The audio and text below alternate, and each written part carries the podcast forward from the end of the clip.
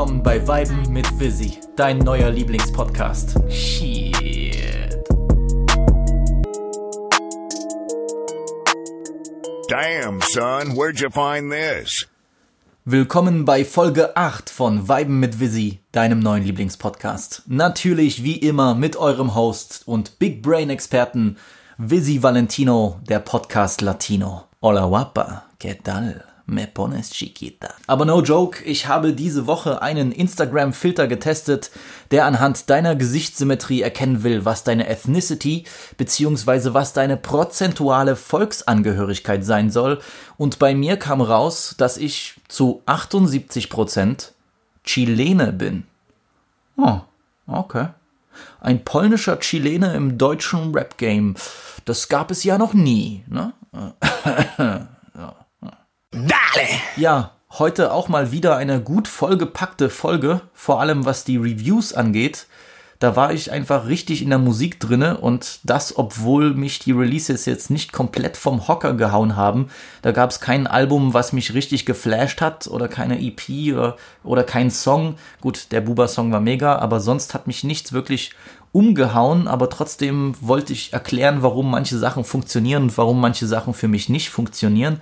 Ich glaube, das ist mir auch ganz gut gelungen. Ich bin aber auf jeden Fall gespannt, was ihr dazu sagen werdet. Nun muss ich noch etwas vorab erwähnen, und zwar die Trademark Weiben mit Visi Kaffeetasse, die ich diese Woche auf meinem Instagram und Twitter präsentiert habe.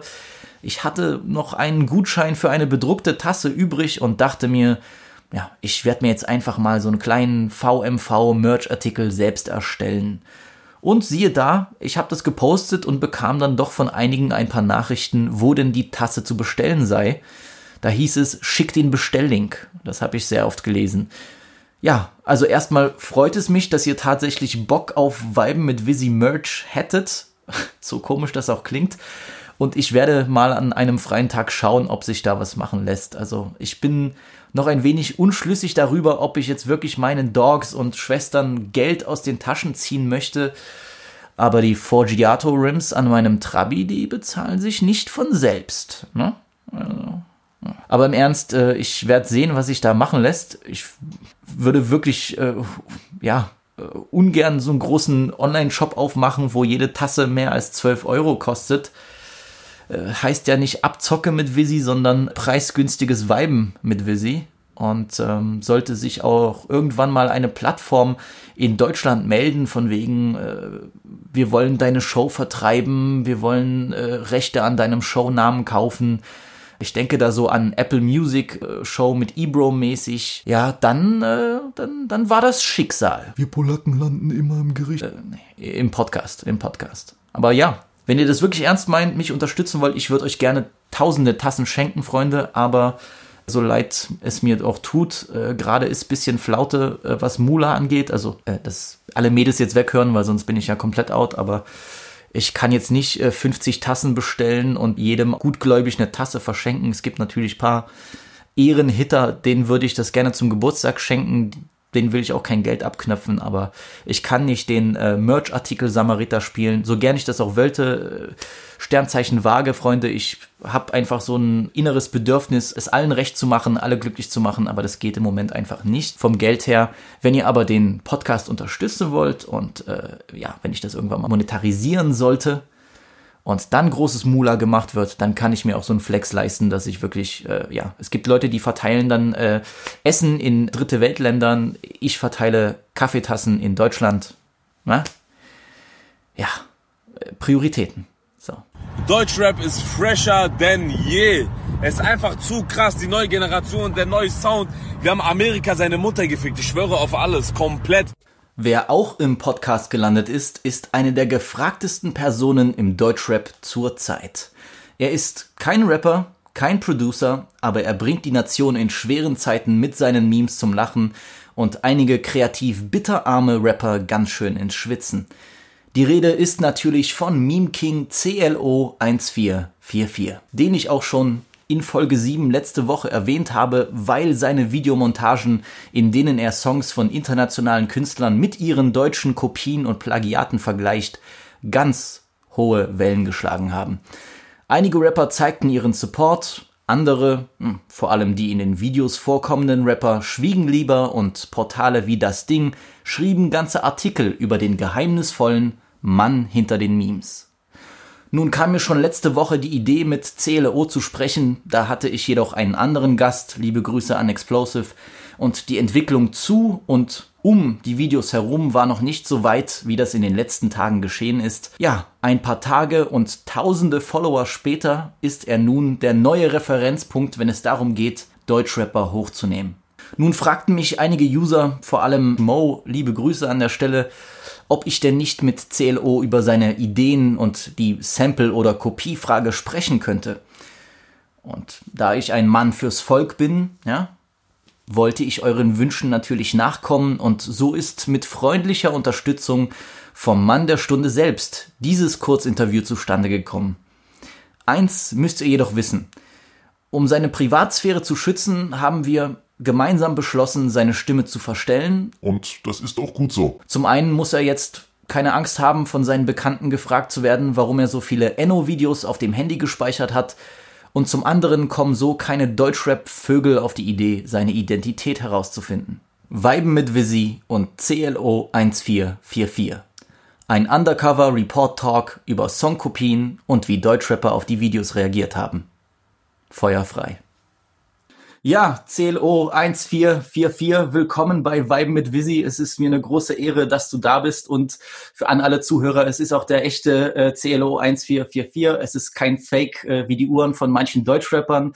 Daher auch meine erste Frage, wie geht es dir? Alles fit? Mir geht's super. Ich hoffe, es geht dir auch gut äh, und es freut mich dabei sein zu dürfen. Ja, äh, bei mir ist äh, alles Paletti. Was meine Frage wäre, hast du durch diese Corona-Krise mehr Zeit für Memes als sonst? Definitiv. Also äh, ich habe dadurch sehr, sehr viel mehr Freizeit gewonnen als vorher und äh, kann mir da auf jeden Fall mal so ein, zwei Stunden am Tag nehmen, um vielleicht mal irgendwelche Videos zusammenzusuchen oder irgendwelche Sachen zusammenzuschneiden und zu veröffentlichen. Das ist auf jeden Fall sehr viel entspannter als sonst. Ich habe äh, nämlich ganz großen Respekt für dich, weil ich nicht verstehe, wie man sich so viel Deutschrap-Eskapaden geben kann, ohne dabei verrückt zu werden. Ey, für mich ist das einfach das, äh, was für andere so Netflix-Serien und sowas sind, ne? Weil ich gucke mir halt sowas nicht an, sondern ich hänge dann so irgendwie bis, bis zwei Uhr nachts auf Instagram und mir werden dann so Stories von, keine Ahnung, von Sinan G oder irgendwelchen Rappern geschickt und dann schreiben mir Leute, ey, du musst daraus was machen und du musst daraus was machen und das ist dann so mein Ventil, ne, weißt du?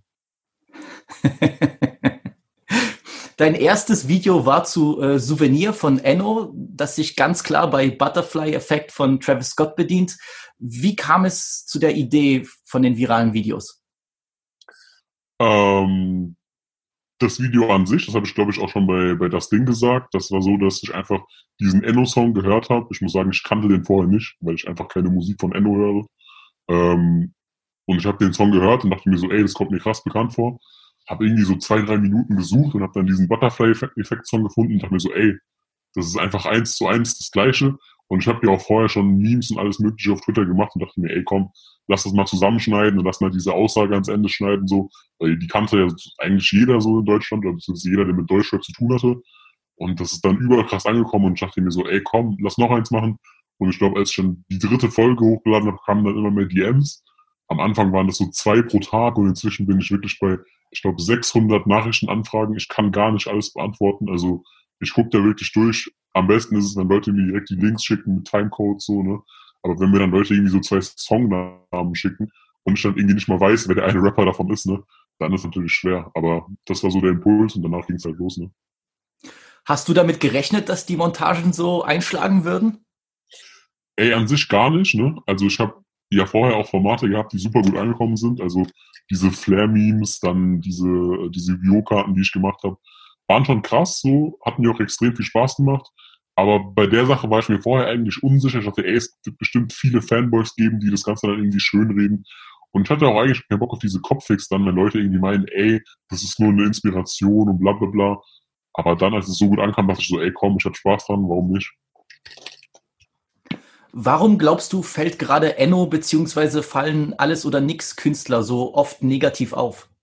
Boah, extrem schwierige Frage. Ich will mir darüber jetzt kein Urteil erlauben. Also ich will jetzt nicht irgendwie behaupten, dass die da in ihrem Studio sitzen sich das Original anhören und dann irgendwie äh, eins zu eins abbeiten.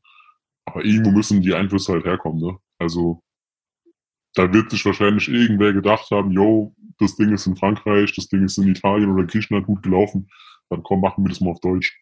Safe, safe, glaube ich auch. Du hast diese Woche ja auch schon bei den Kollegen von Das Ding gesagt, dass es nicht dein Ziel war, Aufklärungsarbeit zu leisten.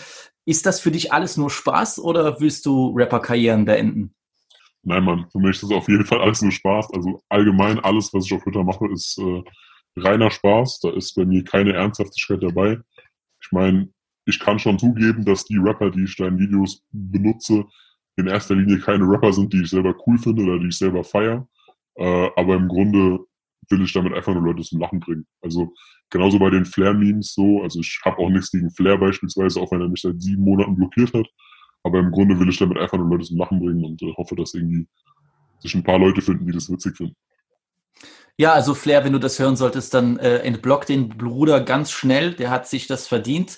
Äh, hat sich denn schon ein Rapper oder ein Label bei dir bezüglich der Videos gemeldet? Ey, also ich will äh, niemanden öffentlich anprangern, der sich jetzt bei mir nur privat gemeldet hat, aber ich würde schätzen, dass sich ungefähr so zwischen 10 und 15 Rappern so in den letzten Tagen gemeldet haben. Bisher gab es nur positive Reaktionen, also bisher gab es nur Leute, die gesagt haben, ey, das ist cool oder ey, das ist lustig und niemanden, der mir jetzt irgendwie gedroht hat oder ähnliches. Äh, an der Stelle auch äh, Shoutout an Alias, der wirklich in den letzten Tagen sehr, sehr sympathisch war, sehr viel geteilt hat, sehr viel auch öffentlich geschrieben hat so und äh, ist einfach ein lustiger Typ. Und darüber hinaus gab es dann auch so die ein oder anderen Rapper, die sich gemeldet haben, manche auch öffentlich, manche nicht öffentlich. Es gab zum Beispiel Marvin Game und Cynic, die im Stream darauf reagiert haben. Äh, Credibil hat was im Podcast gesagt und ja, also gab schon die ein oder anderen Leute, die sich gemeldet haben. Bisher jetzt nichts Wildes, was irgendwelche Beleidigungen angeht, aber im Grunde bisher sehr angenehme Erfahrung. Nice, sehr gut. Wo ziehst du aber die persönlich die Grenze bei den Tracks? Also ab wann ist es kein Remix, kein Sample und keine Hommage mehr, sondern einfach nur eine Kopie? Ist meiner Meinung nach auch eine sehr, sehr, sehr komplexe Frage so, weil es einfach, also es gehört ja zum Hip-Hop irgendwo dazu, dass man sich Elemente oder Dinge nimmt und diese neu interpretiert oder neu auflegt, so. Das will ich auch gar keinem absprechen. Also wenn Leute irgendwie samplen oder wenn Leute irgendwie einen Beat remixen, dann ist es für mich absoluter Bestandteil der Hip-Hop-Kultur und das würde ich auch niemals verteufeln. Für mich ist die Grenze einfach irgendwo da, wenn etwas genommen wird, was irgendwo bekannt ist und ohne jegliche Art der Quellenangabe oder ohne jegliche Art von Hommage oder, oder Sampling daraus versucht wird, eine eigene Sache zu machen. Also wenn jemand eine Melodie nimmt, die eins zu eins auf Deutsch übersetzt, am Ende noch die Endreime klaut oder die Assonanzen klaut und das dann veröffentlicht unter seinem Namen, das ist für mich dann halt so der Punkt, wo ich sage, ey, das ist nicht mehr cool. Kann ich, kann ich absolut nachvollziehen, würde ich auch so unterschreiben. Ich werde dir nun vier Tracks nennen und möchte von dir hören, ob es eine Kopie ist oder nicht. Track Nummer eins: Shindy mit Nautilus und dazu im Vergleich In the Club von 50 Cent ist tatsächlich ein Beispiel, was mir in den letzten Tagen sehr, sehr oft geschickt wurde von Leuten. Aber auch ein Beispiel, wo ich halt für mich klar sagen muss, ey, das hat mit Biting nichts zu tun.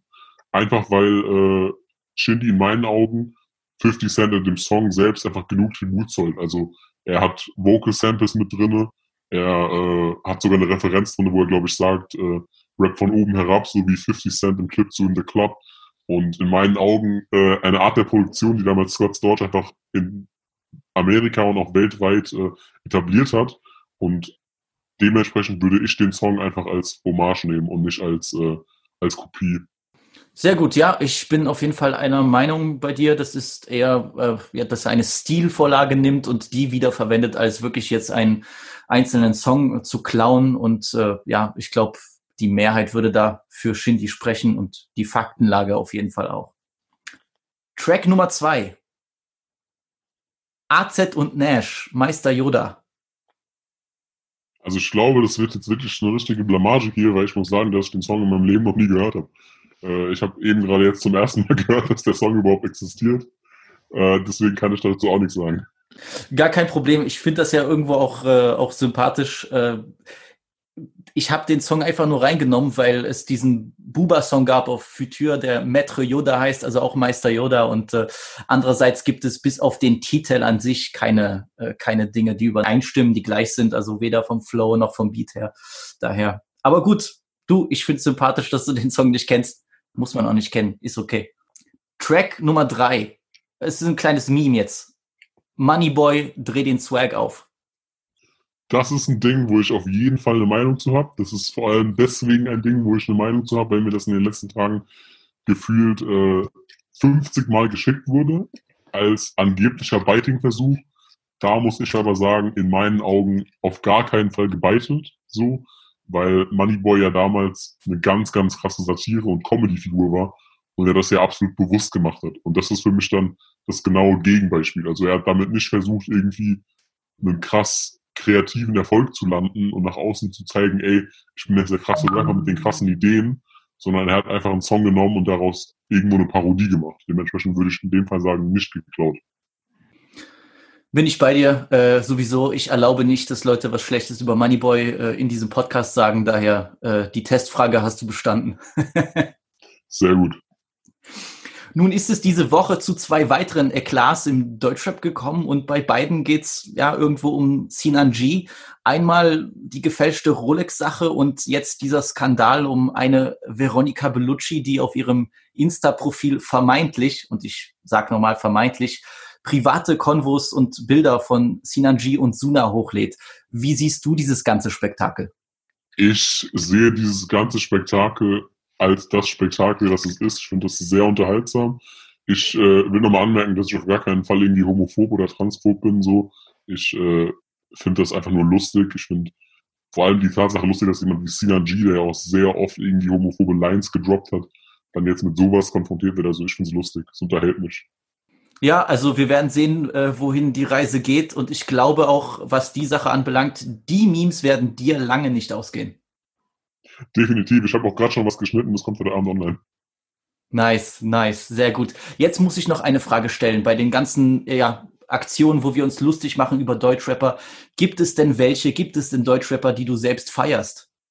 Ja, definitiv. Äh, ich glaube, ich könnte auch gar keinen, ich könnte mich gar nicht mit Deutschrap auseinandersetzen, wenn es nicht den einen oder anderen Rapper geben würde, den ich feiere. Ich äh, würde an der Stelle einfach mal ein paar Namen nennen, so. Also ich glaube, die einzigen drei, die ich aktuell wirklich aktiv höre, wären äh, Shindy, OG Kimo und Elias. Einfach weil das Musik ist, die, mein, die meiner Meinung nach einfach eine Daseinsberechtigung hat. Ansonsten äh, bin ich, was das Lyrische angeht, Fan von Leuten wie Alias, Sammy Deluxe oder beispielsweise Motrip. Ähm, was eher ältere Sachen angeht, wären dann Leute wie äh, Azad oder Bushido auf jeden Fall auch Leute, die ich sehr gerne höre. Ja, Shoutout an die Künstler auf jeden Fall. Äh, haben sich alle ihr Lob äh, in irgendeiner Form verdient. Und ich möchte unser Gespräch jetzt beenden mit der folgenden Feststellung und vielleicht würdest du die ja so unterschreiben. Die neuen drei Säulen des Deutschraps sind Fake-Uhren, Songkopien und Verschwörungstheorien. Ich bin bei dir. ja, also wie ihr gehört habt, die Zukunft wird rosig. Ich möchte mich ganz herzlich bei meinem Gast äh, CLO bedanken, dass er sich extra die Zeit genommen hat, hier um ein paar Sachen aufzuklären. Auch, dass er sich getraut hat, äh, äh ja, mit mir zu sprechen und äh, äh, dass er das freigibt, dass ihr Podcasthörer das hören dürft. Äh, es war mir eine große Ehre. Vielen Dank, dass du dabei warst. Gar kein Thema. Nochmal ein ganz großes Dankeschön an den Bruder CLO 1444, dass er dabei gewesen ist, dass er sich auch für mich die Zeit genommen hat, ich weiß, viele werden jetzt sagen, okay, warum waren das jetzt nur knappe 12, 13 Minuten Talk? Wir hatten eine Riesenfolge erwartet und äh, es ist halt auch eine Sache, wenn man die Gäste nicht kennt, das war ja bei Explosive irgendwie ähnlich. Wir hatten uns schon äh, angeschrieben und alles, aber nie wirklich groß unterhalten. Die Erwartungshaltung ist völlig anders. Ja, man geht dann erstmal rein und gerade bei CLO wusste ich nicht, äh, wie der Junge klingt, was der Junge sagen wird, in welcher Stimmung er sein wird und da will man immer vorsichtig sein. Ich will die Leute ja auch nicht nerven. Es ist ja nicht irgendwie, dass ich hier großes äh, Interview, Video-Interview geplant habe, wo dann noch irgendwelche äh, Gelder überwiesen werden, sondern der Gute hat es wirklich aus freien Stücken gemacht, hat ganz viel Initiative gezeigt, äh, das mit mir durchzuziehen. Und was halt auch schade ist, wir haben danach noch gefühlt anderthalb Stunden äh, persönlich gequatscht und das war eins der lustigsten Gespräche seit langem. Also wir beide haben uns so ein bisschen über die, ja, Deutschrap-Insider-Sachen ausgetauscht, denn der Gute ist unfassbar vernetzt. Also äh, ich hatte ja auch schon meine Erfahrung äh, im Deutschrap, beziehungsweise mit Leuten, die jetzt erfolgreich sind im Deutschrap und äh, da gibt es natürlich einige schmutzige Wäsche und die haben wir untereinander auch gewaschen und sicher werden jetzt viele sagen, ja Bruder, warum habt ihr das Gespräch nicht öffentlich gemacht? Wir würden das gerne hören, das kann ich glauben. Aber äh, wir haben beide es für richtig befunden, dass die schmutzige Wäsche auch im Waschhaus bleiben soll und nicht in den Podcast kommt. Und ähm, CLO, danke für die Infos auf jeden Fall. Ich habe sehr gut gelacht. Der Junge ist wirklich unfassbar sympathisch, unfassbar lieb, sehr, sehr nett. Und ich habe ihn auch gelobt. Man muss ja irgendwie auf einem ganz besonderen Grind sein, dass man wirklich Tag für Tag äh, Memes posten kann. Und wie es ausschaut, werden ihm diese Memes auch äh, in der Zukunft einige hoffentlich lukrative Deals einbringen. Ich drücke da die Daumen. Und wir haben auch rausgefunden, dass wir im Privaten, im Persönlichen äh, viel mehr gemeinsam haben, als ich dachte. Gerade so, was äh, äh, irgendwo auch unsere berufliche Zukunft angeht. Daher sehr super sympathischer Junge und ich könnte mit ihm wirklich nochmal gerne einen stundenlangen Talk machen. Ihr müsst auch verstehen, wenn ich jetzt wirklich, wenn wir wirklich zwei Stunden gesprochen hätten, ganz offen, da jetzt die Stimme zu verstellen, da würde ich bis nächste Woche dran sitzen. Also habt Verständnis. Äh, ich wollte auch erstmal eine gute kleine Kennenlernrunde machen, ein paar Fragen stellen und der Gute hat ja auch sehr nette, interessante Einblicke in seine Arbeit geliefert und ich hoffe, Bruder, wenn du das hörst, dann äh, ist mein Angebot an dich. Ich hoffe, das war nicht das letzte Mal, dass wir uns begegnen, egal ob jetzt im Podcast oder im Real Life. Äh, wenn ich in deiner Stadt sein sollte, dann äh, Pfeife oder Kaffee oder wie auch immer, geht auf meinen Nacken auf jeden Fall und äh, wenn irgendwas ist, Bruder, melde dich bei mir. Es hat mir großen Spaß gemacht. Und an alle Leute, die das jetzt hören und den Guten noch nicht kennen, äh, folgt dem Guten auf Twitter oder auf Instagram unter CLO1444 Deutschraps Meme-König ohne Frage. Vom Hauptereignis im Deutschrap zum Hauptereignis im US-Rap. Und jetzt muss ich ein bisschen frei Schnauze sprechen. Ich habe mir dazu gar keine Notizen gemacht. Ich habe ein paar Bilder vor mir, das wird auch reichen.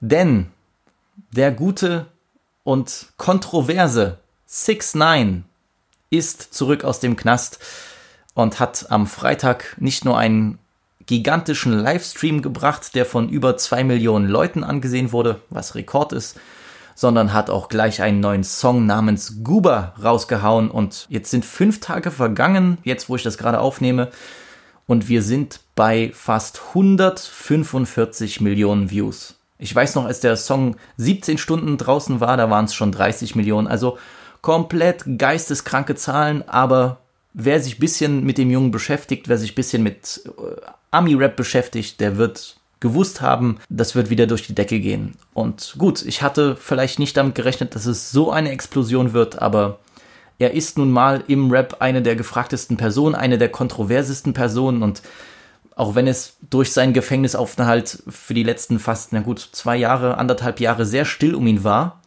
so war er doch 2018, Ende 2017, das komplette Jahr 2018 einfach die Person im US-Rap. Also niemand hat so viel Mula gemacht, niemand hat für so viel Kontroversen gesorgt, niemand war so oft in den News vertreten wie 6 9 und er war damals schon kontroverse Person, jetzt ist er es heute, gerade weil er aus dem Knast gekommen ist, also frühzeitig aus dem Knast gekommen ist. Er hat sich, glaube ich, 45 Jahre Knast erspart, indem er, wie man so schön sagt, gesnitcht hat.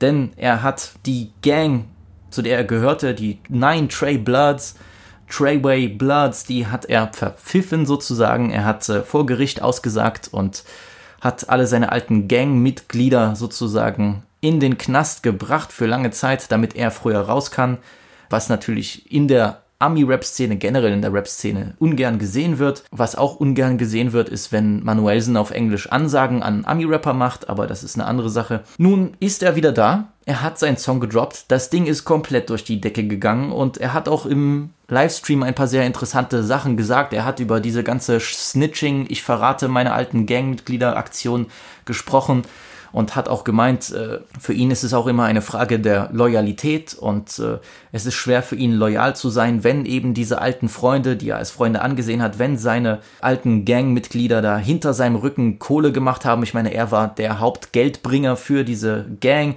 Sie haben seine Mutter bedroht, äh, sie haben mit seiner Babymama gebumst und wie gesagt, ihn auch entführt. Sie hatten ihn in der Mangel. Leute, ich verstehe es. Eine Sache. Snitchen und so. Mh mm.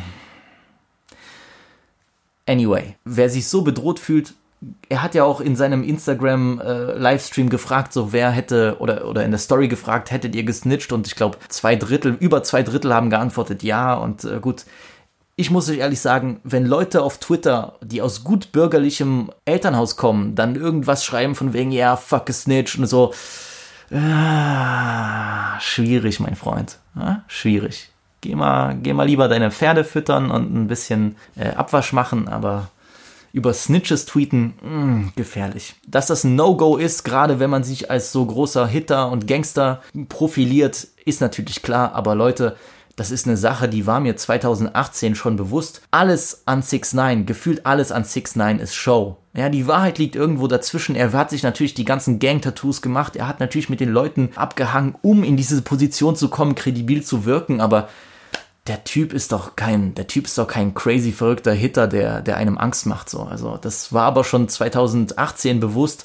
Da gab es doch diese Videos, wo er in der Slowakei ist zum Konzert und er ist da beim Airbnb und spielt draußen äh, Fußball in seinen Boxershorts. Also Leute, das ist, das ist kein brutaler Hitter mit Narben im Gesicht oder sonst was. Es ist halt ein Showmann und das habe ich heute auch mit meinem äh, Homie BZ Boom besprochen. Wir waren eine Pizza essen. Der hat auch gesagt, er ist einfach der größte Troll der Musikszene weltweit. Er war vorher schon ein großer Troll und er ist immer noch geblieben. Er ist der größte von allen. Und er spielt einfach mit den Leuten. Er spielt mit den Erwartungen, er spielt mit der Szene und äh, er macht in seiner Position, in der er gerade ist, und das ist auch keine schöne, macht er sehr viel richtig.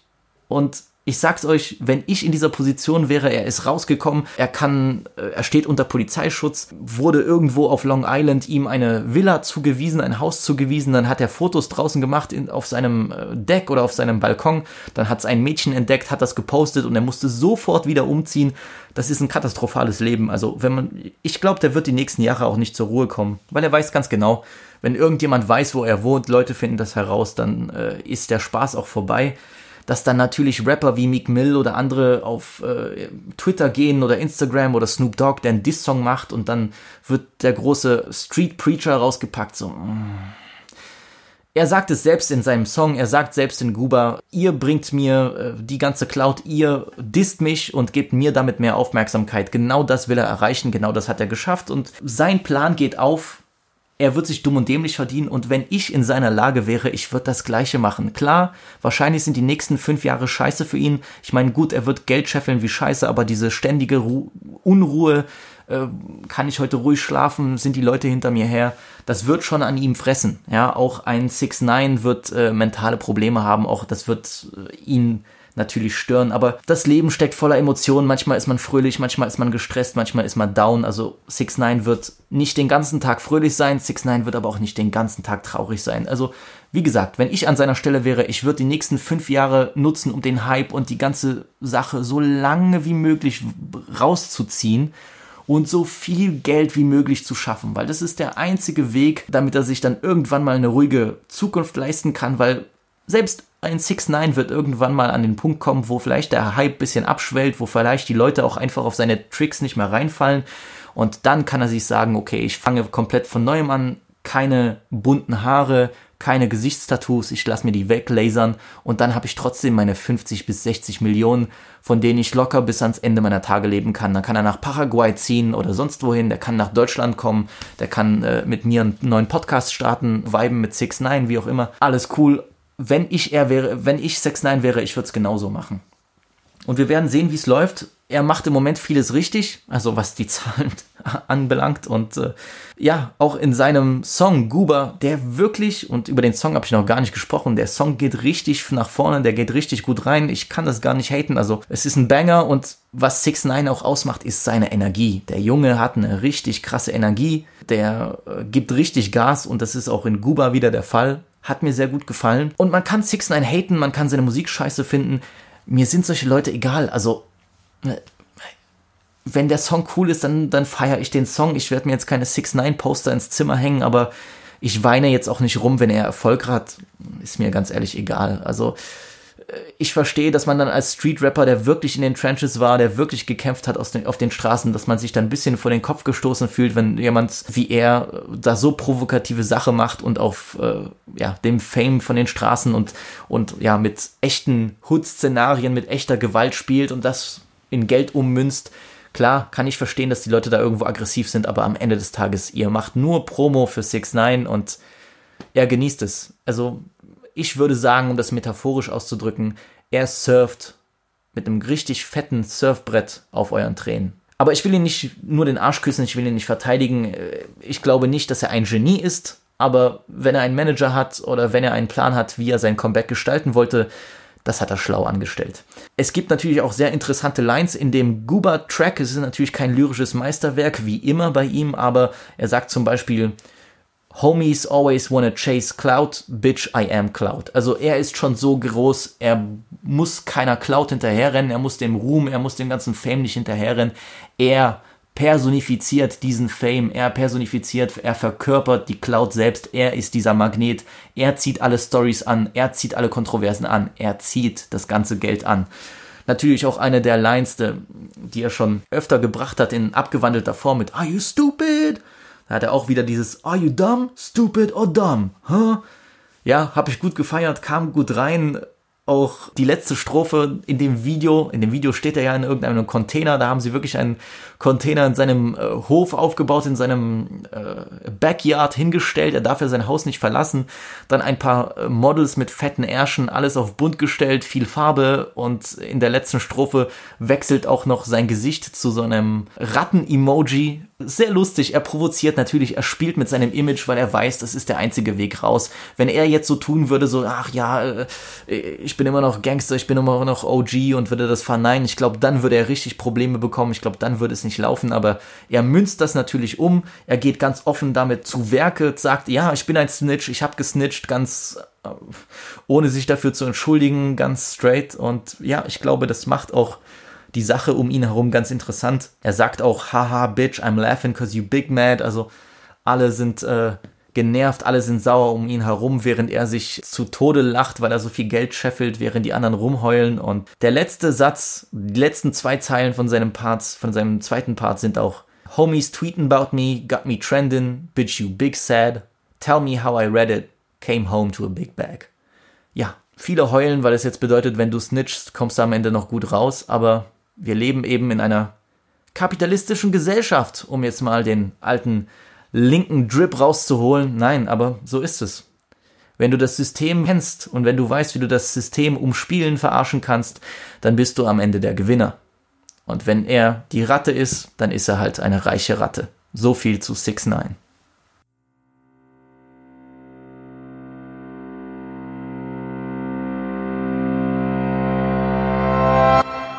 Es ist Zeit für eine Review, Bitch. Dem Herren, der im Mittelpunkt der nächsten Review steht, wird nachgesagt, dass er langweilige, monotone und vor allem lyrisch belanglose Musik macht. Ironischerweise ist er aber einer der interessantesten Fälle der heutigen Folge. Die Rede ist natürlich von Nav, dem Rapper aus Toronto mit indischen Wurzeln, der sich selbst auch gern als Brown Boy bezeichnet. Seit 2017 droppt er jedes Jahr ein neues Projekt und nach Bad Habits kommt jetzt Good Intentions. Die Vorab-Single Turks mit Gunner und Travis Scott kam bei vielen Hörern gut an, gerade weil auch die Chemie zwischen dem Trio gut gepasst hat. Und dennoch waren viele der diese Woche erschienenen Kritiken von Good Intentions fast schon vernichtend. Ich habe zu dem Album viele Videos gesehen, Texte gelesen, egal ob das Pitchfork, Complex oder Fantano und Sean C waren und ich muss in vielen Punkten zustimmen. Ja, seine Vocal Range ist minimal und er klingt seit 2016 wie ein Roboter. Ja, fast jedes seiner Alben ist viel zu lang geraten und nach spätestens 10 Nav-Tracks setzt ein harter Sättigungseffekt ein. Ja, Nav spricht in allen Tracks nur über dieselben fünf Themen. Geld, Schmuck, Autos, Drogen und Ollen mit Juicy Pussies. Ja, der Kommentar unter einer Review, der sagt, dass Nav nur die reiche, rappende Version von einem Inder ist, der Frauen im Internet anschreibt und nach Bobs and Virgin fragt, hat mich zum Lachen gebracht und ist irgendwo richtig. Und ja, eine Deluxe-Edition mit 14 neuen Tracks nicht mal drei Tage nach Album-Release rauszuhauen, ist wirklich eine unglückliche Idee. Das unterschreibe ich so alles. Aber Good Intentions ist für mich einfach nur ein Trap-Album mit ein paar Bangern, ein paar Belanglosigkeiten und ein paar Hits. Ein paar guten Bangern und Hits. Nicht mehr und nicht weniger. Und hier zeigt sich für mich wieder, wie wichtig Erwartungen beim Musikkonsum sind. Ich habe nichts gegen Nav, aber er war halt wirklich nie ein Rapper, den ich intensiv verfolgt habe. Ich war großer Fan von Wanted You, weil der Song ein mieser Hit ist, aber sonst fand ich viele Alben zum Teil einfach nur belanglos. Da waren immer paar Fuego-Sachen drauf, aber auch viel Zeug, was mich null geturnt hat. Luca LaFlame meinte auf Twitter, dass Nav für ihn nicht mehr die Highs von Perfect Timing mit Metro Boomin erreicht. Das ist möglich, aber ich fand halt auch Perfect Timing nur okay. Daher bin ich an Good Intentions völlig ohne Erwartungen rangegangen, beziehungsweise nach dem ganzen Hate mit sehr viel Vorsicht. Und dafür wurde ich von einigen Songs positiv überrascht. Zum Beispiel My Business mit Future ist für mich ein Knaller. Auch Nav und Uzi passen auf Status sehr gut zusammen und liefern einen richtigen Hit ab. Und Recap mit Don Tolliver, den ich sowieso liebe, ist super eingängig und verträumt, ohne dabei jemals langweilig zu werden. Auf Brown Boy wird Nav zum ersten Mal etwas persönlich und spricht über den ganzen Hate, den er als erfolgreicher indischstämmiger Rapper abbekommt, auch wenn es manchmal so wirkt, als würde er selbst die konstruktivste Kritik als Neid an seinem Reichtum und Erfolg bei den Damen abtun. Und auch wenn er es nie zugeben würde, so merkt man schon, dass der ganze Hate ihm ordentlich zugesetzt hat. Dafür befindet sich auf Run It Up ein sehr guter Pop-Smoke-Part, äh, selbst wenn der Beat wirklich nicht so meins ist. So ist es doch schön, die zwei zusammenzuhören, auch an der Stelle. RIP Pop Smoke. Schade, dass der Gute nicht mehr unter uns weilt. Aber auch wenn das Album mit 18 Titeln viel zu lang ist, so finde ich, dass es eins, wenn nicht sogar das beste Nav-Release für mich überhaupt ist. Die Produktion ist gut und er hat mal wieder ein paar absolut lustige Lines drauf, wie Got Canary Yellows on the Invoice, Jula trying to piss on me. Ich habe kanariengelben Schmuck bekommen, mein Juwelier versucht auf mich zu pissen. Fantastisch ignorant, so richtig zurückgebliebener Drip, wie man ihn lieben gelernt hat. Und generell finde ich, dass Pisslines im Rap was ganz Besonderes sind. Wir erinnern uns an Future mit I just took a piss and saw some codeine coming out. Oder deutscher Dichter schlechthin Young Aqua, der sagte, Aperol in meiner Pisse. Ah, Aqua der Lines von Ami-Rappern klaut. Das klingt doch nach einem Fall für CLO. Anyway, Nav wird für die Lines gehatet, die andere Rapper äh, genauso, wenn nicht sogar viel öfter und viel schlimmer bringen. Äh, ich hab's ja selbst schon auf Twitter geschrieben. Er ist kein Literat, wird er nie sein, aber er fährt seinen Drip-Film konsequent wie nur wenige und bewegt sich dabei in derselben Nische wie viele andere Rapper, die nicht ansatzweise so stark gehatet werden. Macht daraus, was ihr wollt. Die Deluxe-Version von Good Intentions, die ich erwähnt hatte, die als Brown Boy 2 nur wenige Tage nach dem Original-Release gedroppt wurde, ist ja eigentlich ein ganzes Album für sich selbst. Und ich finde, er hätte wirklich damit ein oder zwei Monate warten sollen. Klar, er wollte das so machen wie Lil Uzi Vert mit Eternal Attack und Love vs. The World 2, aber das waren wirklich zwei grundauf verschiedene Projekte, während Brown Boy 2 hingegen klingt wie eine Sammlung an Leftovers und Fillern und da zeigt es auch am besten, wieso ich viele der Kritiken absolut nachvollziehen kann. Das trifft auf fast alle Tracks zu, bis auf die ersten beiden und Pine Soul. Denn Track Nummer 1, I'm Up, hat einen überkrassen Beat. Wirklich überkrass. Und Nev kann da einfach wirklich überhaupt nichts falsch machen. Das ist ein ganz, ganz mieser Banger. Und dafür auch nochmal ein ganz großes Dankeschön an Tay Keith. Ich habe das heute im Auto gehört. Uh, wie der Bass dort reinknallt. Also mich hat's in eine andere Dimension gebeamt. Ein Hit, auch wenn nicht so knallend wie der Song davor, ist Relax, wo man merkt, dass Nav auf ganz bestimmten Beats am besten funktioniert. Schnelle Snares, rhythmisch ballernde Bässe, Nav braucht für seine eintönige Stimme Bewegung im Beat. Das ist die Formel. Die Bewegung, die Schnelligkeit, die gleicht einfach seine Stimme aus und so in, entsteht ein interessanter Kontrast. Auf langsameren Beats, beziehungsweise Beats, die so, die solche stampfenden Drums haben, solche stoßende Drums, wie zum Beispiel Hot von Young Thug und Gunner, dieses du, du, du, boom, da wird es mir einfach viel zu schnell langweilig, weil Nav mit seiner Stimme auch nur schwer diesen Raum im Instrumental füllen kann. Das ist es. Ich hab's raus, ja. Ich hab Nav durchleuchtet. Bro, mach nächstes Mal einfach ein 8 bis maximal 12 Track Projekt auf äh, Tempo und abwechslungsreichen Beats und wir gehen alle zufrieden nach Hause. Ja? Navs Musik mag zwar oberflächlich sein, aber sie passt perfekt in einen Kosmos, in dem es nur um den größten Flex bei Social Media, Moodboards, wo Mädels Yes Queen kommentieren und schnellen Sex geht. Nav, Good Intentions, Overhated. Von Toronto geht es jetzt nach Chicago, auch wenn der nächste Künstler mittlerweile in Atlanta lebt. Die Rede ist von Chicago Drill-Legende Lil Durk. Denn Durkio brachte am Freitag sein Album Just Cause You're Waited Teil 2 raus, den Nachfolger zu seinem 2018 erschienenen ersten Teil. Das erste, was mir sofort aufgefallen ist, ist natürlich das sehr ansprechende Cover, dieser starke Kontrast zwischen Schwarz und Rot, seine riesengroße OTF-Kette, sehr simpel, aber effektiv. Da könnten sich wirklich ein paar Deutschrapper mal eine Scheibe abschneiden, wie man Cover gestaltet, anstatt jetzt zum äh, äh, im zwölften Jahr in Folge A Dope Kit für einen Comic ranzuholen, äh, ohne dass das jetzt äh, Hate an den Guten ist. Ja, Leute, es geht auch anders. Ein bisschen mehr ne? künstlerische Vision heißt das. Durch das ganze Album von Dirk zieht sich viel Trauer, selbst wenn das nicht alle Beats sofort hergeben. Dirk ist für mich einer der besten, wenn nicht sogar der Hood Reporter schlechthin im amerikanischen Rap. Niemand gibt so ehrliche und so schonungslose Einblicke in die sogenannten Trenches, die Kriegszonen von US-Großstädten wie er. Bei Songs wie Different Meaning, Street Affection oder auch 248 hat man an einigen Stellen wirklich das Gefühl, als würde er seine Verses mit Tränen in den Augen aufnehmen. So viel Gefühl steckt da drinnen. Internet Sensation hat eine super eingängige, fast schon poppige Melodie. Ich glaube, das Sample habe ich schon irgendwo gehört. Es wurde irgendwo schon mal verwendet. Es klingt wie aus irgendeinem äh, Popsong, aber im Kontrast zu Dirk und zum Text passt das sehr gut. Der Track sticht auch mit seiner positiven Energie heraus, äh, die zwischen all den harten Hood Stories für eine kleine Verschnaufpause sorgt. Meine Faves, meine Lieblingstracks sind aber zum einen der Banger Three-Headed Goat mit Lil Baby und Polo G, wo gerade Lil Baby richtig abliefert.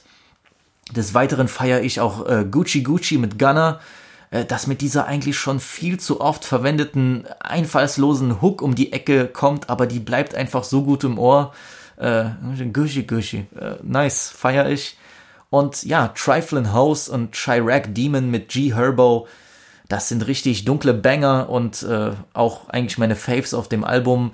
Aber hier kommen wir auch wieder zu dem, sagen wir, Problem, was ich mit Dirk habe. Ich finde oft seine Beats überhaupt nicht krass. Er hat äh, die Energie, er hat die Personality, aber er könnte auf viel besseren Produktionen rappen, wie ich finde.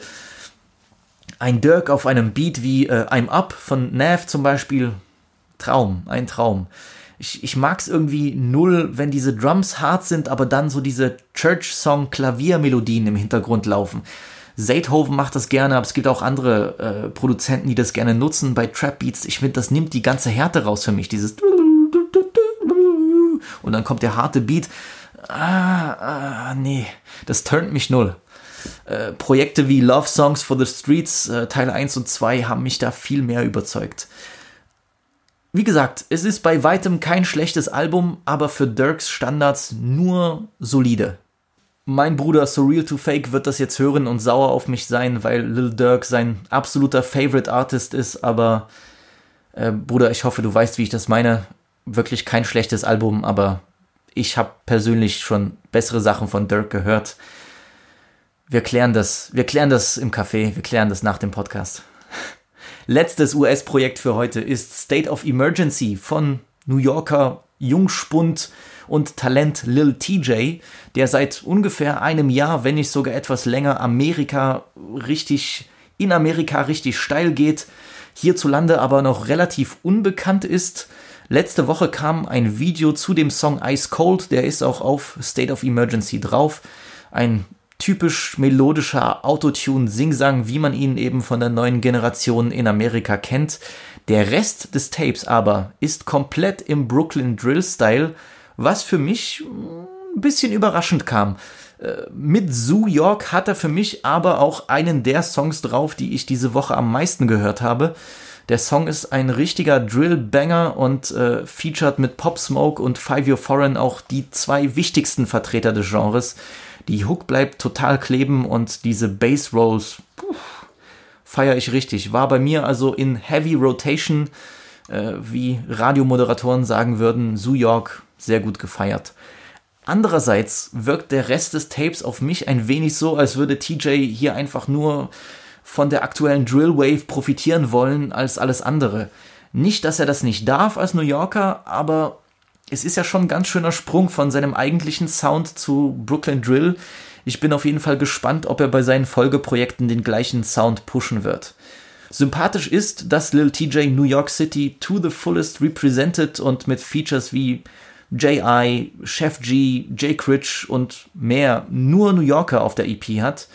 Gettin' Lit und Shoot for the Stars sind meine anderen Faves, aber kein Song kommt wirklich an New York ran. Die EP kann man gut durchlaufen lassen, aber es ist wirklich bei weitem nichts, was mich komplett geflasht hat. Hört euch New York an und fertig. So, genug Deutschrap, genug Amerika. Salut à tous les Ratpi. Salut! Bushido ist zwar ein ausgefuchster Geschäftsmann und bringt bis heute einige der größten Puppenspieler-Moves im Deutschrap, aber der größte Businessman Europas wohnt in Miami und heißt Buba. Denn die französische Rap-Legende hat sich mit seinem langjährigen DJ Mehdi Med zusammengetan und eine Playlist namens Validé erstellt, die eine Reihe von französischen Tracks von Leuten wie Leto, Tresblock, Maes und vielen, vielen mehr enthält. Hauptsächlich geht es aber natürlich darum, seine eigene neue Single Journée mit Tressblock-Mitglied Z zu promoten, der zuletzt auch als Solokünstler bei Maes und seinem Label LDS gesigned wurde. Journée ist ein richtiger Hit, wie wir ihn schon bei Buba auf Madrina und Blanche mit Maes gehört haben, wobei die neue Single weniger Zumba ist, wie jetzt die Franzosen sagen würden, sondern ein Track, der richtig nach vorne geht, während sich Bedeso und Zed mit ihren Autotune-Raps sehr gut ergänzen. Die Stimme von Zed klingt dabei manchmal ein bisschen dünn und Buba hat auch wirklich deutlich mehr Präsenz, aber Hit ist Hit, Hit bleibt Hit. Buba raucht einen Joint vom guten Gelben und löst dabei im Hotel den Feueralarm aus, während eine Dame für ihn das Tanzbein schwingen muss. Zed rappt über Kopfstöße vom Block à la Sisu, aber die beste Line droppt Buba in seinem Part. Sie haben mein Instagram hochgenommen, jetzt bin ich beim blauen Vogel, aka Twitter. Ich hatte 5 Millionen Follower, das war mein Leben davor. Du bist Single, ich bin Diamant-Single. Alles gesagt, alles geraucht. Wortwörtlich. Aber zurück zur Playlist. Der Titel dieser Songsammlung Validé wurde von Buba nicht ohne Grund gewählt, denn so hieß nicht nur eine seiner berühmtesten Singles von 2015 mit Benash, die damals den karibischen Drip nach Europa gebracht hat, nein, Validé heißt auch die populärste TV-Serie Frankreichs, die ich schon im dritten Podcast besprochen habe.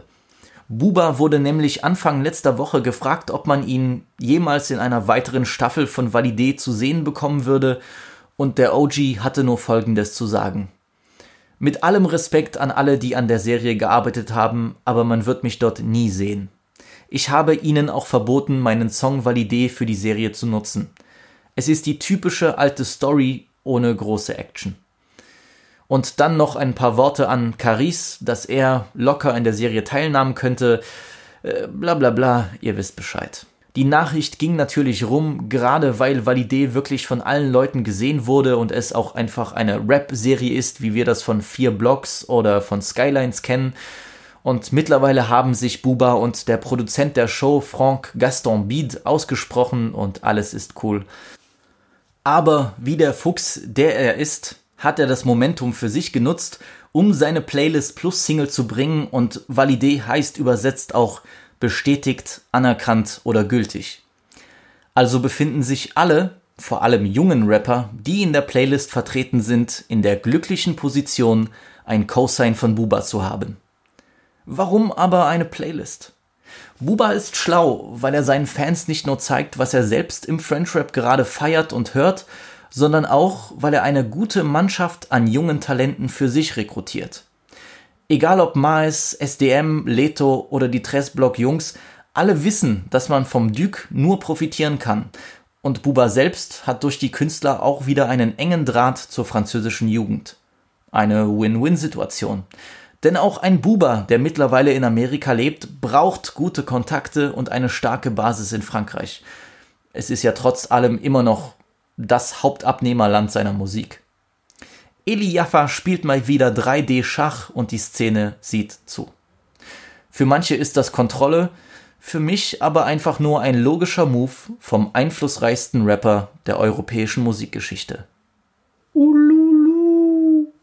Ja, es gibt heute keine Filmreview, auch keine Review zu irgendwelchen Netflix-Serien. Die Zeit war einfach dafür nicht da. Ja. Äh, gab genug Releases. Ich bin ein bisschen ausgebrannt, was die Musik angeht. Also, das ist ja Release nach Release nach Release. Puh.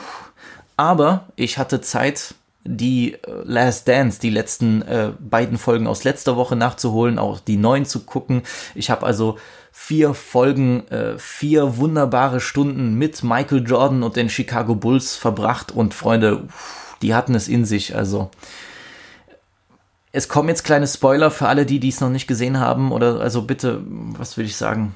Eine Minute, zwei Minuten nicht hinhören. Ihr könnt ja ein bisschen reinskippen. Ich kann euch leider nicht sagen, wie lange das dauern wird. Nicht lange man merkt es, äh, ich, ich wusste, dass das kommt. Äh, man merkt ja, dass er nach dem dritten Championship, er holt ja sozusagen das erste Three-Peat 91, 92, 93 an NBA-Titeln. Man merkt, dass Michael Jordan ausgebrannt ist. Ich meine, der hat seit 84, seit neun Jahren auf dem allerhöchsten Niveau performt. Er ist alle, er ist leer. Und äh, dann wird ihm noch nachgesagt, dass er ein äh, Spiel- oder Wettproblem hätte, weil er in Atlantic City ein bisschen, bisschen gambeln war und es gibt erste Probleme mit der Presse. Und man merkt, MJ ist völlig leer, er ist, ist, er ist raus und zu allem Übel kommt noch dazu, und das wusste ich wirklich nicht, dass sein Vater ermordet wird. Der ist irgendwo in North Carolina rumgefahren und es war nachts und er ist eingepennt, also er hat das Auto geparkt, ist eingepennt und es müssen wohl zwei Jugendliche gewesen sein, zwei junge Männer haben ihn überfallen, ausgeraubt und ermordet und danach seine Leiche in den Fluss geschmissen wirklich eine super traurige Episode. Ich war sehr geschockt. Das hatte ich überhaupt nicht auf dem Schirm. Ich wusste, dass er, äh, dass er mit Basketball aufhören würde und was anderes macht für zwei Jahre, anderthalb Jahre. Aber dass sein Vater ermordet wurde, habe ich wirklich nicht gewusst und äh, sehr schockierend. Das muss mental auch ein unfassbarer Stress gewesen sein, unfassbarer Schlag, weil er immer wieder betont, wie wichtig sein Vater in seinem Leben war. Und er hatte als Kind immer schon gern Baseball gespielt. Er hat auch mit seinem Vater gern Baseball gespielt, ihm zuliebe trainiert und oft auch in privaten Gesprächen seinem Vater mitgeteilt, wenn ich aufhöre mit Basketball, will ich Baseball spielen. Und so entscheidet er sich tatsächlich mit Basketball aufzuhören. Es gibt eine große Pressekonferenz. Die Welt ist in Schock, weil ich meine, selbst damals, und es war super interessant, diese Pressekonferenz zu sehen und die Berichterstattung, selbst damals galt er schon als der beste Spieler aller Zeiten, ja. Und das war nur nach nur einem Threepeat. Völlig crazy.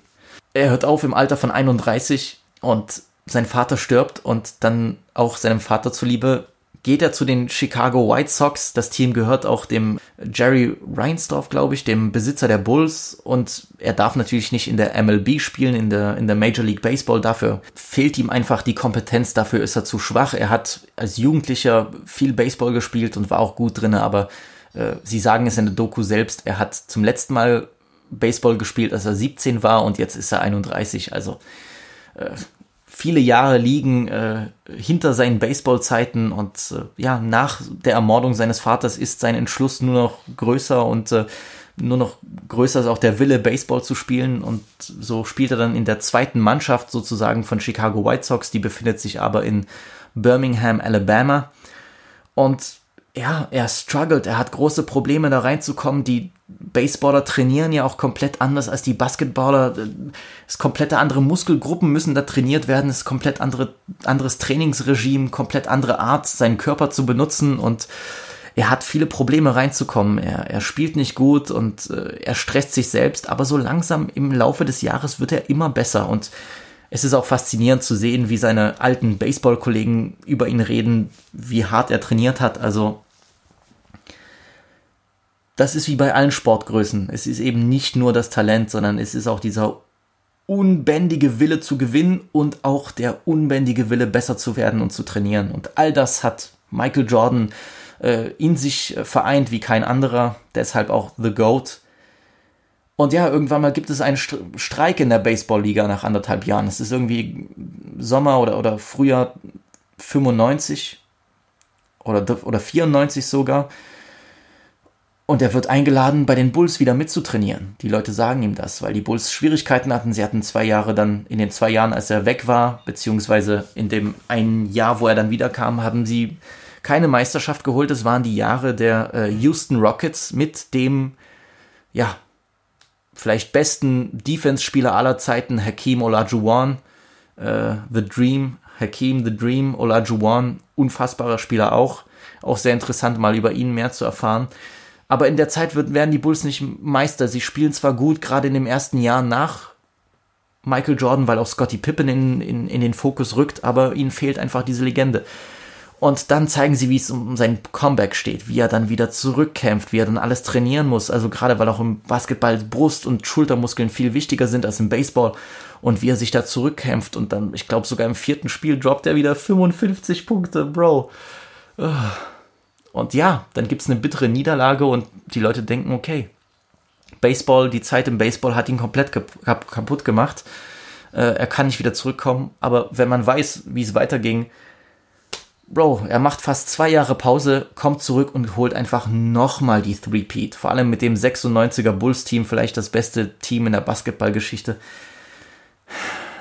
Come on, Alter. Also ich weiß, wer, wer, das guckt und dann nicht sagen kann, wie, wie außergewöhnlich dieser Typ ist, wie gut dieser Typ ist, wie, wie unerreichbar dieser Wille ist, Bro, dann dreht er noch nebenbei Space Jam, einen absoluten Classic-Film aus den 90ern, äh, dreht acht, neun Stunden, zehn Stunden lang Film und abends spielt er dann in seiner eigens für ihn gebauten Halle noch drei Stunden Basketball, indem er sich dann die größten NBA-Stars holt, nur um besser zu werden. Das ist genau, das ist genau dieser Drive, dieser geisteskranke Drive, der, der, ja, diese ehrgeizigen, erfolgreichen Leute ausmacht sowas Faszinierendes habe ich lange nicht gesehen. Ich bin wirklich Riesenfan von The Last Dance und es macht immer wieder Spaß zu gucken. Ich, das zieht mich so krass rein in diese Zeit, in, in, in, in die 90er in den USA, auch wenn ich da nicht gelebt habe und äh, zu dem Zeitpunkt noch wirklich ein kleiner Racker war, als, als Michael Jordan in seiner Prime war. Aber unfassbar gut, gucke ich sehr gerne. Und die beste Szene der Serie kam aber, glaube ich, in der, was war das? Folge 6, Ende Folge 6. Wir hatten jetzt schon acht Folgen, oder? Ja Folge 6. Unfassbar gut. Es, Michael Jordan wird gefragt, äh, ob er denn glaubt, dass die Leute ihn als nettes Teammitglied äh, wahrgenommen haben. Weil es oft darum geht, dass er vielleicht ein Tyrann war und dass er mit seinem Stil und dass er damit, wie er die Leute rund gemacht hat, sich unbeliebt äh, äh, gemacht hat mit seiner komischen Art. Und äh, ja, du musst als Gewinner, als Seriengewinner auch irgendwo ein Psychopath sein und in gewisser Hinsicht war er das und es ist wirklich, das ist die beste Szene, weil Michael Jordan dort sitzt und wirklich mit den Tränen kämpft und fast heult und äh, er sagt, dass Siegen, das Gewinnen, vor allem das Gewinnen in Serie eben einen sehr, sehr hohen Preis hat. Dass man einen sehr hohen Preis zahlen muss, wenn man Gewinner sein möchte. Er sagt, ich habe nie etwas von meinem Team verlangt, von meinen Teammates verlangt, was ich nicht selbst geliefert habe. Und ich bin da, um zu gewinnen. Um jeden Preis. Und wenn du nicht mit mir gewinnen willst, dann solltest du dieses Spiel nicht spielen. Und da laufen ihm fast die Tränen über die, über die Wange. Uff, das hat mich richtig, das hat mich richtig umgehauen. Es war ein richtig epischer Moment und äh, ja, ein bisschen Documentary Movie Magic auf jeden Fall. So viel zu The Last Dance. Das war's für heute, meine Freunde. Ich habe mich um Kopf und Kragen gelabert. Äh, ich gucke gerade, es ist schon fast Mitternacht. Ich muss bisschen Schlaf nachholen. Freunde, ich bin ein bisschen müde. Und jetzt kommen wir leider auch zu der, naja, sagen wir mal, schlechten Nachricht. Ich werde in den nächsten Wochen irgendwann mal eine Pause machen müssen. So, so sehr ich diesen Michael Jordan, Twitter, Mitter, Podcast, Apple Music, Spotify, sonst was Grind Fire. Es ist ermüdend, es kostet viel Zeit, sich zu informieren, die Sachen aufzuschreiben, äh, Sachen abzuändern, Sachen zu schneiden, Sachen einzufügen, Sachen hochzuladen, Sachen zu verbreiten, Sachen zu teilen. Ich will mich nicht beschweren, Freunde. Ihr supportet wie sonst was, aber ich muss euch einfach sagen, es wird Wochen geben, gerade jetzt in den, im kommenden Monat, wo ich weniger Zeit haben werde. Und ich sage euch jetzt schon, ich kann nicht jede Woche eine Vibe mit Visi-Folge bringen. Das wird auch mir gut tun, das wird euch gut tun, weil ihr kommt auch gar nicht mehr hinterher. Deswegen ist es in Ordnung, dass man das ein bisschen bündelt, dass man das ein bisschen sammelt. Da kann ich mit neuer Energie die Sachen angehen und ja, dann werden vielleicht die Reviews ein bisschen kürzer ausfallen, aber ich glaube, das wird einigen gar nicht so, das wird einige gar nicht so sehr stören. Wenn die ein bisschen kürzer ausfallen, dann mache ich halt nach zwei oder drei Wochen eben einen ein Review-Corner, eine Review-Ausgabe zu den letzten Alben der letzten drei, vier Wochen. Ich glaube nicht, dass da jede Woche am Stück ein Klassiker rauskommen wird, der unbedingt besprochen werden muss. Also ihr werdet das schon aushalten. Ansonsten äh, gönnt mir die Pause. Ich kann euch zum Beispiel nicht sagen, ob nächste Woche eine Folge erscheint. Es ist Männertag, es ist, äh, ich muss äh, nochmal wegfahren, ich muss Dinge erledigen. Äh, Donnerstag, Freitag wird sehr eng und das ist eigentlich immer die Zeit, wann ich an meinem Podcast arbeite. Daher wenn nächste Woche Folge 9 nicht rauskommen sollte, dann bitte verzeiht mir, nehmt euch die Zeit und hört ein paar alte Folgen nach oder geht raus, holt euch einen Döner, äh, slidet bei ein paar netten äh, Damen in die DMs, benehmt euch, äh, gerade auf Twitter, äh, ich, ich meine dich, Lil Riri, seid nett zu euren Mitmenschen, genießt es, äh, macht jetzt vielleicht keine Riesenpartys, aber nutzt die Zeit für euch, bleibt mir gesund vor allem. Bleibt mir gesund. Danke an alle, die äh, mitgemacht haben. Danke auch an Carlo und eben an Mo für die für das tolle Feedback dieser Woche. Danke an CLO. Äh, richtig großer äh, Atze auf jeden Fall. Wir werden uns nochmals sehen. Safe, vor allem persönlich.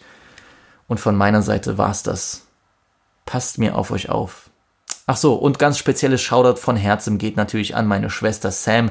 Die hat ja wie eine Wilde die letzten 28 Jahre für eine Prüfung gelernt, gefühlt 28 Jahre auf eine Prüfung gelernt und hat sie sehr gut gemeistert, so viel ich mitbekommen habe. Daher ganz, ganz liebes, von Herzen gemeintes, warmes Shoutout an die Schwester da oben. Äh, ich bin stolz auf dich. Und natürlich solltet ihr mir folgen auf Twitter at venividivisi oder auf Instagram at vibenmitvisi. Das ist die offizielle Seite des Podcasts. Da gibt es nochmal alle wunderschönen Memes und Bilder zu jeder Folge. Ich habe auch immer wieder aufgelistet, worum es in dem neuen Podcast geht. Jetzt auch eine Playlist erstellt namens Weekly Rotation, weil mich jemand gebeten hatte, ob ich denn nicht all meine Faves aus den Reviews in eine Playlist packen könnte, weil man doch leicht den Überblick verliert und ja, wer das möchte, die ist bei Spotify, äh, die heißt VMV Weekly Rotation. Ich werde das gleiche noch auf Apple Music hochladen. Und wenn wir schon von Playlisten sprechen, dann solltet ihr auf jeden Fall auch den Jungs von friendrap.de und Wave Provider folgen, denn die stehen an der Speerspitze, wenn es darum geht, äh, Songsammlungen anzufertigen. Und ansonsten, Freunde, folgt mir, folgt den Seiten, folgt meinem Bruder Charbonello, einfach weil der King ist. Et voilà. So, genug gelabert, Freunde genießt das Wochenende, gettet ein bisschen Pussy, gettet ein bisschen Dick, gettet ein bisschen alles, was euch glücklich macht. Shit. Peace out. Wir sehen uns.